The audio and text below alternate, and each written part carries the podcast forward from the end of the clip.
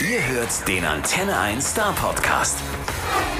Hallo Franz. Hi. Du hast mir gerade erzählt, dass es eine Sache gibt, die du überhaupt nicht leiden kannst. Und das ist IDs einsprechen. Für alle, die nicht wissen, was das ist. Wenn ihr unseren Sender hört und da ein Künstler sagt, hey, ihr hört gerade meinen neuen Song XY auf Hitradio Antenne 1, dann müssen wir das natürlich vorher aufnehmen. Und das ist so eine Sache, die Franz sagt, die er überhaupt nicht mag. Und das haben wir jetzt gerade abgehakt. Und deswegen würde ich sagen, fangen wir jetzt mit dem spaßigen Teil an.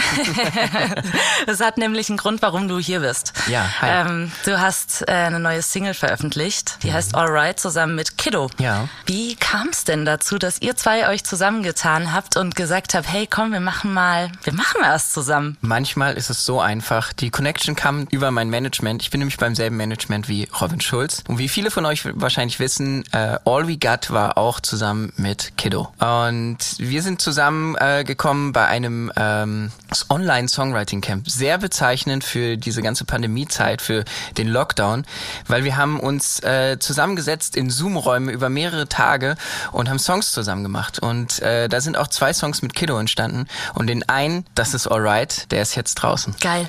Erklär mir mal bitte, wie kann ich mir das vorstellen? Also ihr Künstler, Produzenten, Musiker setzt euch zusammen an einen Tisch. Nicht an einen Tisch, sondern setzt An euch in einen eine virtuellen Tisch. an einen virtuellen Tisch und seid da zusammen in so einer Zoom-Konferenz.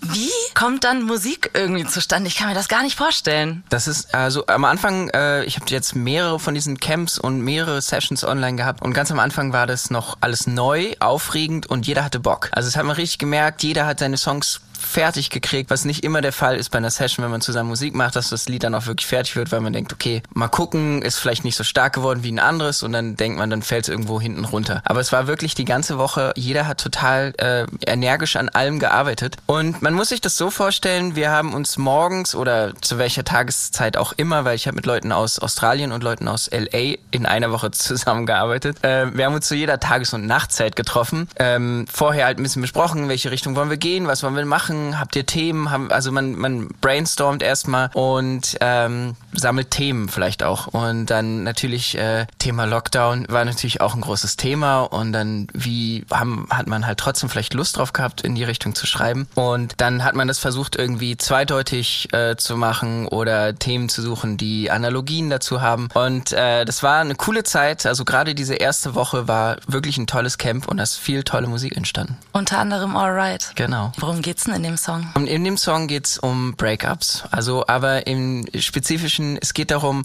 selbst wenn man äh, okay ist mit, mit äh, dass man Schluss macht oder man derjenige ist, der Schluss macht und man denkt, okay, es ist alles, ähm, es ist in Ordnung, jetzt Schluss zu machen, weil man, man liebt sich vielleicht nicht mehr so, aber es tut immer weh. Es wird immer noch wehtun, selbst wenn man der ist, der Schluss macht. Irgendwas geht immer noch kaputt in einem. Und es geht so ein bisschen darum, es, dass es wieder okay ist, dass es wieder okay sein wird und ähm, dass jeder halt diese Breakups hat und jeder hat irgendeine Geschichte auch dazu und jeder kennt das irgendwie, das Feeling, selbst wenn man derjenige ist, der Schluss macht, ähm, dass es weh tut. So ist es. Aber man sagt ja auch immer, wo sich eine Tür schließt, da öffnet sich eine neue, ne? Absolut. Aber äh, vielleicht knallt die alte Tür ein bisschen zu doll zu und es äh, ist trotzdem unangenehm. Absolut, absolut. Aber ich meine, so ist das Leben manchmal, ne? Ja. Macht uns doch im Endeffekt auch nur noch stärker. Du haust gefühlt einen Hit nach dem nächsten raus. Du haust einen Song nach dem nächsten raus. Und ich frage mich, das war eigentlich die erste Frage, die mir eingefallen ist, wo ich äh, mich auf das Interview vorbereitet habe. Woher nimmst du deine Energie?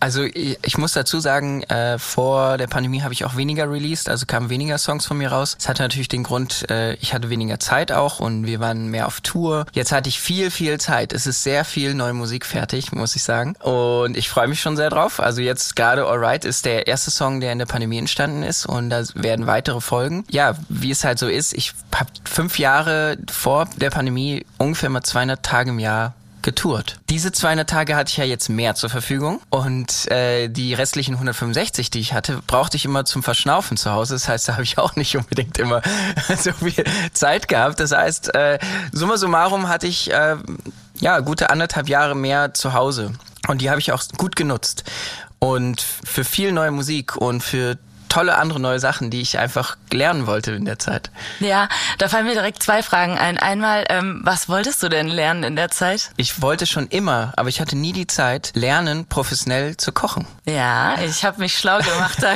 gibt's so eine Instagram-Seite, kann das sein? Erzähl, erzähl. Du, äh, du bist ja, glaube ich, eher ein Meisterkoch geworden, oder? Ja, ich habe mich wirklich dahinter geklemmt. Also ich habe schon immer gerne gekocht. Ich habe auch so die Nähe zur Küche hatte ich schon, in, weil ich habe in der Patisserie eine Zeit lang gearbeitet. Aber Kochen war äh, ein Gebiet, wo ich noch nicht so stark war, dass ich gesagt habe, wow, okay, ich würde jetzt in einem Restaurant kochen. Aber jetzt hatte ich schon meine ersten Kochevents. Ich habe, äh, ich, ich bin in Küchen gegangen, habe mit dem Küchenteam zusammen meine Rezepte umgesetzt. Und äh, das war auf jeden Fall Wahnsinnserlebnis, weil äh, da das ist was Neues. Ich habe wirklich was gelernt, was Neues gelernt. Eineinhalb Jahre mich da in die Küche geklemmt, äh, die Zeit genutzt und gesagt, okay, ich möchte als Gewinner aus der Pandemie gehen. Mega geil. Und ich habe mir das wirklich angeguckt. Diese Gerichte sind ja der Oberwahnsinn. Dankeschön.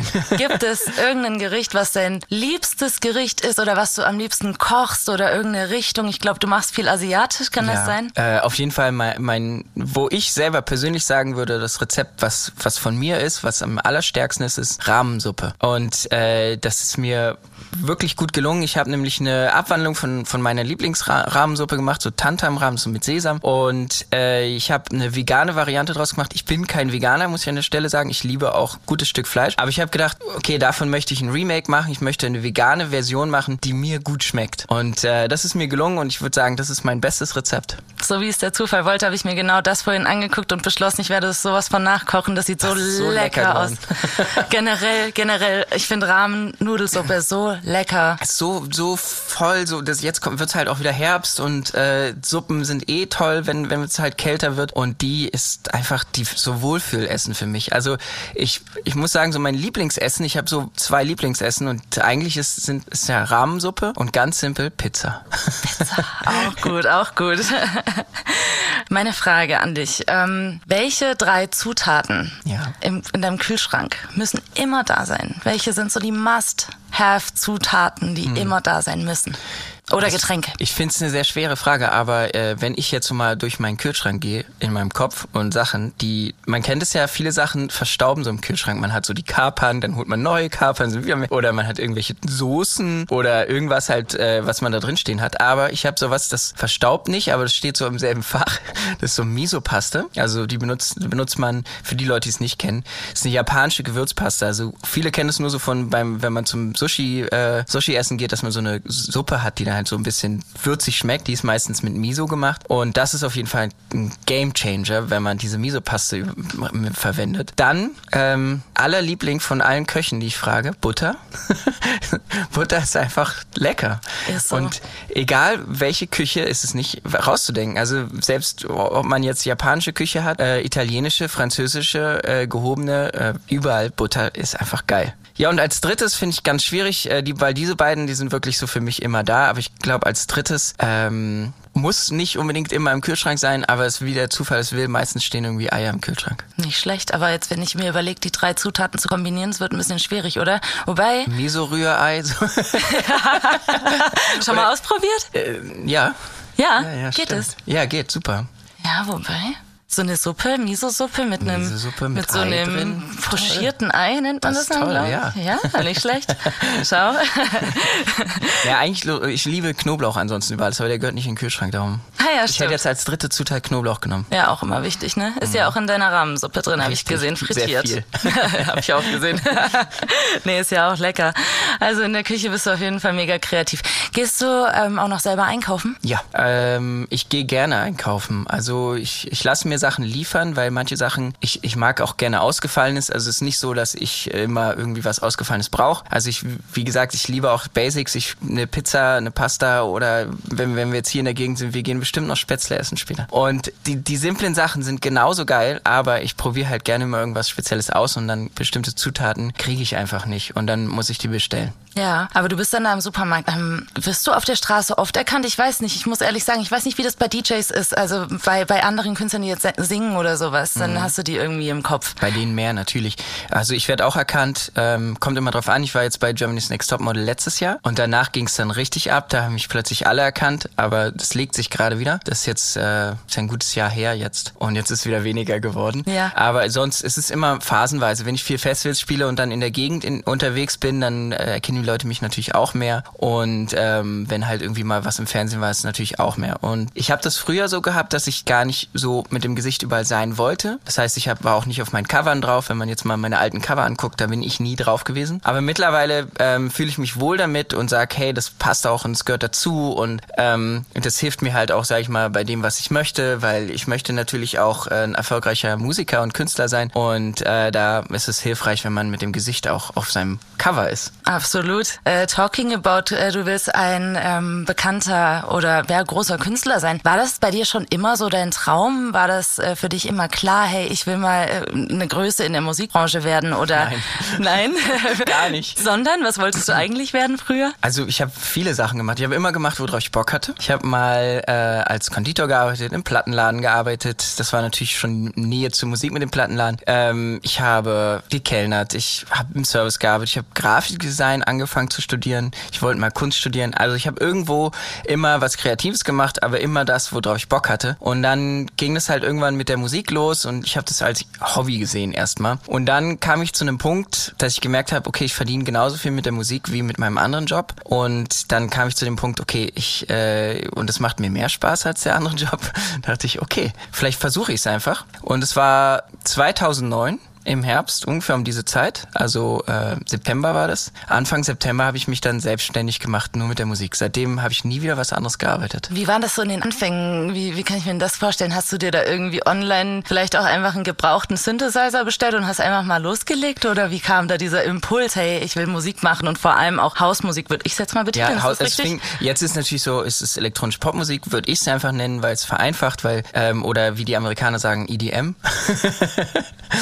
Äh, aber ich, ich würde sagen, ähm, das ging Step by Step. Ich habe, ich habe mir ja nicht vorgenommen, der, der große Musiker zu werden. Das heißt, ich habe mal irgendwie Gelegenheiten genutzt. Ich habe dann irgendwie Leute kennengelernt, die äh, Studios hatten und dann durfte ich da mal rein und dann habe ich irgendwie gesagt, oh cool wäre irgendwie was zu Hause zu haben. Und ich habe das gar nicht so ja, wie man das halt bei einem Hobby macht. Man muss nicht alles da haben, man muss nicht fokussiert, man kann auch mal was eine Woche liegen lassen. Und äh, das hat sich einfach langsam entwickelt. Ich habe ja, ich habe vor knapp 19 Jahren mit Musik angefangen. Krass, krass. und ähm, 19 Jahre ist eine verdammt lange Zeit und äh, diese Zeit ähm, war die, die langsame Rampe bis zu dem, wo ich jetzt bin. Mhm. Und du hast gesagt, du hast das ja als Hobby angefangen, ne? Ja.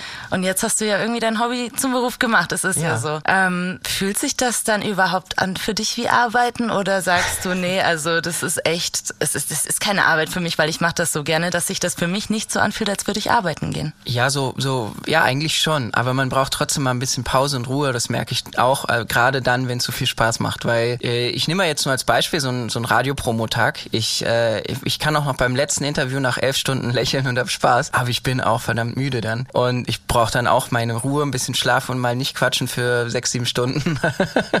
Oder halt auch irgendwie dann mal ein Wochenende, wenn ich jetzt nicht gerade tue, äh, wo ich mich einfach mal zurücklehne. Aber wie du sagst, das ist, ja, wenn du dein Hobby zum Beruf machst, dann äh, arbeitest du an keinem Tag in deinem Leben mehr. So ein bisschen fühlt sich das auch manchmal so an. Ja, ein Hobby mit ein paar Kehrseiten dann vielleicht. Klar, ich, ich sag, ich sag immer gerne Pflicht und Kür, weil mir ermöglicht äh, ich mache auch manchmal Sachen, die vielleicht ein bisschen anstrengend sind oder die, die ich nicht unbedingt machen müsste, aber die ermöglichen mir das alles, was ich machen möchte. Und dann muss man auch mal sagen, hey, wir, wir machen halt lange, anstrengende Reisen irgendwo hin, äh, sei es für ein Interview oder für eine Show, aber dafür darf ich das machen, was ich mache, was ich liebe. Ich darf auf der Bühne stehen, ich darf äh, meine Musik in die Welt hinaustragen und dann ist es total okay und legitim, auch einfach äh, mal Sachen zu machen, die vielleicht nicht so viel Spaß machen. Voll, voll. Ich glaube, das ist, das ist doch in jedem Beruf irgendwie so, dass du ich da ein paar auch. Aufgaben immer hast, wo du so sagst, ach komm, hm, das macht mir doch viel mehr Spaß, aber das andere muss halt auch gemacht werden. Ja, IDs einsprechen hatten wir vorhin. Zum Beispiel. ähm, wenn du dann mal so einen Tag oder vielleicht auch mal eine Woche, ich weiß nicht genau, zu Hause hast, mhm. oder du hast vorhin gesagt, du bist normalerweise 200 Tage im Jahr unterwegs. auf Tour unterwegs auflegst und die anderen, die, ja, wo du Ruhe hast. Wie gestaltest du die? Wie sehen die bei dir aus? Wie sieht also ein ganz normaler Tag bei dir aus? Oh, der kann sehr unterschiedlich sein. Also der ist auf jeden Fall verbunden mit gutem Essen, ob ich das mache oder jemand anders. äh, ist wahrscheinlich egal, aber ähm, ich, ich genieße die Zeit zu Hause. Ich, ähm, ja, wie soll ich sagen, ich, äh, ich, ich bin zu Hause und da, da, da ist halt einfach auch dann Ruhe manchmal oder ich lade gerne Freunde ein. Deswegen, ich finde es schwer zu sagen, wie so ein Tag sich gestaltet. Es kommt ein bisschen drauf an, wo befinden wir uns im Jahr. Ist Sommer? So, so eine richtige Routine hast du nicht, ne? Nee, also ich glaube, die, die routinierteste Zeit in meinem ganzen Leben war jetzt Corona. Ja. Selben Uhrzeiten aufstehen, essen, schlafen gehen. Das hatte ich in meinem Leben nicht. Ich könnte mich nicht erinnern, dass ich das als Kind, Schüler oder sonst was so routiniert hatte. Und äh, sonst, ich ich lebe halt gerne und ähm, dazu gehört halt auch irgendwie dann, dass man halt irgendwie manchmal nicht so viel Rhythmus hat. Ich gehe halt gerne zum Sport, ich gehe dann bouldern, wenn Freunde Zeit haben, dann gehe ich bouldern, dann richte ich mich nach denen an einem freien Tag, weil für mich ist das okay. Ich kann um 8 Uhr morgens oder um 20 Uhr abends. Ja, geil. Wenn du so einen freien Tag hast oder wann inspirierst du dich für deine Songs? In welchen Situationen passiert sowas oder kannst du das auch gar nicht sagen? Und wie, wie gehst du dann damit um? Ist es dann, du sitzt da oder stehst da oder kochst oder wie auch immer und hast auf einmal so einen, so einen Aha-Moment, so, so einen Klickmoment und denkst dir, hey, das könnte doch ein geiler Song werden oder wie kann ich mir das vorstellen oder unter der Dusche oder ich weiß nicht. Wo, wo, wo holst du deine Inspiration her? also viele, viele Ideen oder äh, also die Ideen zu den Songs sind meistens ja sehr naheliegend und ähm, das kann auch einfach nur sozusagen der Alt oder die Sachen, die um einen rum passieren, äh, sein. Also viel Reisen natürlich, die Inspirationen geben, aber auch genauso irgendwie, wie wir jetzt gerade drüber geredet haben, mein neuen Song geht's um Breakups das ist, ne, also jeder hat, also ich hatte genauso Breakups wie alle anderen auch und äh, das ist einfach ein Thema, was mich genauso interessiert wie andere auch und ich kann es halt verarbeiten oder ähm, in den Song bannen und ähm, kann damit halt vielleicht umgehen. Also in dem Fall äh, war die Themengebung ähm, mehr von Kiddo, muss ich äh, sagen. Aber ja, so ist es, so entstehen Songs halt. Man kann es nicht, es gibt keine Geheimformel und meistens ist es so, dass ich ja mit vielen Leuten oder mehreren Leuten im Studio sitze und das beflügelt gegenseitig und man hat irgendwie vielleicht eine Story, die passt. Also wenn ich jetzt Bad Ideas, da saßen wir alle im Studio und dachten, mein Gott, ja, okay, das ist, das, wir haben alle die geilen, bösen Stories, diese Bad Ideas makes the best memories. Die, das hat so gepasst einfach. Und so kann es halt sein im Studio, dass alle denken, oh geil, das passt jetzt. Ja. Und ja. Themen wie halt dann auch Melodien. Und deswegen, es gibt da kein, kein Rezept für. Ja. Gibt es bei dir einen Song von dir selber, den du, ähm, wo du sagst, das ist mein Lieblingssong oder den du am liebsten performst? Ja. Welcher? Das, das ist Please Say Rosie und Bad Ideas, die beiden Songs. Ähm, Please Say Rosie, weil er für mich der persönlichste Song ist, weil er halt auch wirklich äh, der ist ein total fröhlicher Song nach außen, aber er hat einen totalen Twist. Er beschreibt halt einfach die meine Tourzeit und wie schwer es war halt irgendwie damals irgendwie mit einer Freundin und dass ich halt für die Liebe zur Musik halt auch irgendwie die Liebe mehr oder minder aufgebe oder zumindest Privatleben aufgebe. Und äh, das ist ein ganz großer Twist, weil man halt was, was man liebt, aufgibt für das, was man liebt. Also und ja, aber ist das bei dir so, dass du dein Privatleben tatsächlich sehr zurückstellst wegen der Musik? Das habe ich äh, da eine Zeit auf jeden Fall viel gemacht und das, das war so die Zeit, wo das Touren in den in anderen Ländern wieder groß wurde, also sehr viel äh, Touren dann halt auch ins Ausland, in Touren nach Amerika, wo ich dann äh, drei Wochen in Amerika, dann Touren Europa, dann äh, geht's ein Monat später war ich dann zwei Monate in Asien und äh, das alles zusammen ist natürlich super schwer äh, zu verbinden mit Privatleben. Ja, glaube ich dir, glaube ich dir. Das ist ja auch irgendwie, also ich weiß nicht, ich habe mir früher auch immer vorgestellt, ich brauche einen Job, bei dem ich mhm. reisen kann. Und ähm, gut, habe ich jetzt im Moment nicht, aber kann ja noch kommen. nee, aber ähm, du hast auch gesagt, Reisen inspirieren dich. Ja. Ja. Sind das dann auch die Touren, die dich inspirieren weiter Total. oder sind das eher so die Privatreisen? Stories von Touren, Sachen, äh, die man da erlebt hat. Wenn man dann in eine, so eine Songwriting-Session reingegangen ist, dann hat man so vielleicht erzählt von den letzten Wochen und äh, das hat dann sehr auch Sessions schon geprägt. Hast du ein Lieblingsreiseziel? Ja, absolut. Äh, ich bin am liebsten in Asien oder das ist was, was mein Essen schon irgendwie so ein bisschen vermuten lässt, aber ich bin sehr gerne in Thailand. Ich mag die Mentalität da. Ich habe Freunde da, Thais, die ich eigentlich jedes Jahr besuche, bis auf 2020, jetzt die letzten acht Jahre. Und ich verbringe da viel Zeit mhm. und ähm, bin da einfach gerne. Ich mag die Mentalität halt, wie ich schon gesagt habe, weil ja, Buddhisten, die sind einfach von grundsätzlich schon mal äh, freundlich eingestellt und ich, ich komme da in, ich komme mit einem großen Willkommen immer an. Wunderschön. Hey, ich war auch letztens, letztens, 2020 genau vorm Lockdown war ich in Thailand. Ja, ich auch, genau. Ich habe mich in Äh, dieses Land. Ja, 2020, 2021 war ich jetzt nicht, genau. Genau, 21 ging ja nicht. Genau, 2020 direkt vom Lockdown war ich dort. Februar bis ganz kurz vorm Lockdown. März noch irgendwann kam Genau, ich zurück. bin äh, Ende Februar zurückgekommen. Ja, und man wusste noch nicht genau. Mein Flug wurde nämlich gestrichen, da bin ich früher geflogen. Oh, echt? Naja, auf jeden Fall, ähm, ja, habe ich mich in dieses Land verliebt. Das ist ja so unglaublich schön dort. Und wie du sagst, die Ja. Mentalität, unfassbar, unfassbar. Ich habe mich so herzlich willkommen dort gefühlt. Ja, selbst die touristischsten Gegenden, äh, natürlich wollen die Geld machen, aber auch die, es ist ein, also wenn ich dann, ich möchte ich, keine Länder irgendwie diskriminieren, aber in vielen anderen Ländern, wenn ich da irgendwie so auf so Touri-Meilen, nenne ich es mal, bin, oder wenn jemand da so langläuft, dann ist das ein ganz anderes Feeling. Total, total, finde ich auch. Und da, ähm, da spielst du auch, ne? Also du, Ja, du bist da genau. auch bekannt tatsächlich. Äh, natürlich viele Touris auch, aber wenn ich jetzt in Bangkok spiele, dann kommen auch die Thais. Aber wenn Ja. ich jetzt irgendwie auf den Touri-Inseln oder in den Touri-Orten spiele, dann kommen natürlich eher Touris, dann kommt eine europäische Mischung, nenne ich es mal. Und ähm, aber ich nehme das halt auch als Base. Ne? Ich spiele dann von da aus, fliege ich dann rum. Irgendwie Shows in Singapur, Malaysia oder Vietnam. Ja, merkst du dann einen Unterschied, wenn du in Thailand ein Festival spielst, ähm, im Vergleich zum deutschen Publikum oder zum europäischen? Ja, also äh, dort sind natürlich auch nicht meine Lieder alle Hits. Also die kennen, vielleicht sind Leute wegen meinen Liedern da, aber ich spiele da wesentlich äh, weniger Hits und mehr Underground. Ja. Und ähm, gehst du eigentlich auch selber als Gast auf Festivals? Schon lange nicht mehr, aber ich bin sehr viel auf Festivals als Gast gegangen. Ja. Also Warum so- nicht mehr? Reicht's dann, Ich- wenn, ich- wenn du sowieso den ganzen Tag irgendwie damit beschäftigt bist und es Also- selber, selber machst? Als es noch auf, als wir auf Tour waren, da haben wir bis zu 60 Festivals gespielt. Das ist, glaube ich, dann eher so, dass man mal sagt, ey, wir bleiben mal einfach ein bisschen länger oder, also ich, ich bin, ich liebe es zu feiern, keine Frage. Aber ich bin niemand, der ähm, dann noch ein Festival nach der, nach dem Festival braucht. Also wir sind, wir sind an einem Wochenende manchmal auf drei, vier Festivals gewesen und ich glaube, dann würde mir nicht einfallen, nächstes Wochenende privat auf eins zu fahren. Ja, okay, ich kann's verstehen. Und wie sieht's aus mit Konzerten? Äh, das ab und zu noch. Was hörst du privat für Musik? schon das meiste elektronische Musik, ein bisschen Pop und ähm, wenn mich mal was packt, es kann alles sein. Ich habe immer eine Zeit lang total gerne sonntags, wenn Freunde da waren oder so zum Brunchen, habe ich immer Salsa angemacht. Echt? Ja. Ja, geil. Ich war, ich war eine, irgendwie zwei Wochen in Südamerika, also Kolumbien und Brasilien für Shows und dann bin ich zurückgekommen und fand es voll geil, einfach immer Salsa zu hören. Ja, oder Bossa Nova. Ja, da bin so- ich auch letztens mal drauf gekommen. Ich Das ist so, total so, geil. das ist so Familienmusik und das ist so Wärme und alle irgendwie, alle haben plötzlich so ein, so ein Arschwackeln und alle grinsen im Gesicht und äh, die Sonne scheint äh, aus dieser Musik. Also das fand ich total schön. Jetzt höre ich es gerade wieder nicht, aber Das sind immer so Phasen, ne? Ja, ja. Ja, bei mir auch. Tanzt du gerne? oh, ich kann nicht so gut tanzen, aber ich tanze gerne. Ja. Weißt du, wo ich mal richtig abgedanced bin? Auf einem Auftritt von dir. Ich, war, ich geil. habe dich schon mal gesehen. Ich habe dich schon mal live gesehen. Ähm, 2015. 2015, schon was her. Ja, das SMS-Festival war Ja, das. geil. Ja.